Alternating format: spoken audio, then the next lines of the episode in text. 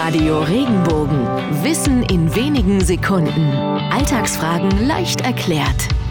Wie kommt der Flohmarkt eigentlich zu seinem Namen? Jede Menge Krempel, jede Menge alte Sachen und auch immer wieder ganz besondere Schätze und Raritäten gibt es auf einem Flohmarkt zu finden. Aber Flöhe und anderes Getier? Wohl eher nicht. Zumindest heute nicht mehr.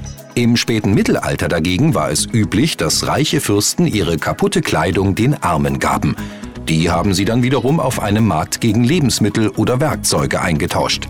Da es die Menschen im Mittelalter mit der Hygiene nicht immer ganz so ernst nahmen, kam es damals leicht vor, dass der ein oder andere Floh den Wirt tauschte.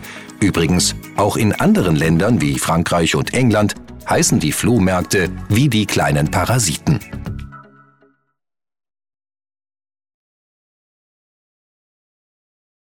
Wenn dir der Podcast gefallen hat, bewerte ihn bitte auf iTunes und schreib vielleicht einen Kommentar. Das hilft uns sichtbarer zu sein und den Podcast bekannter zu machen. Dankeschön.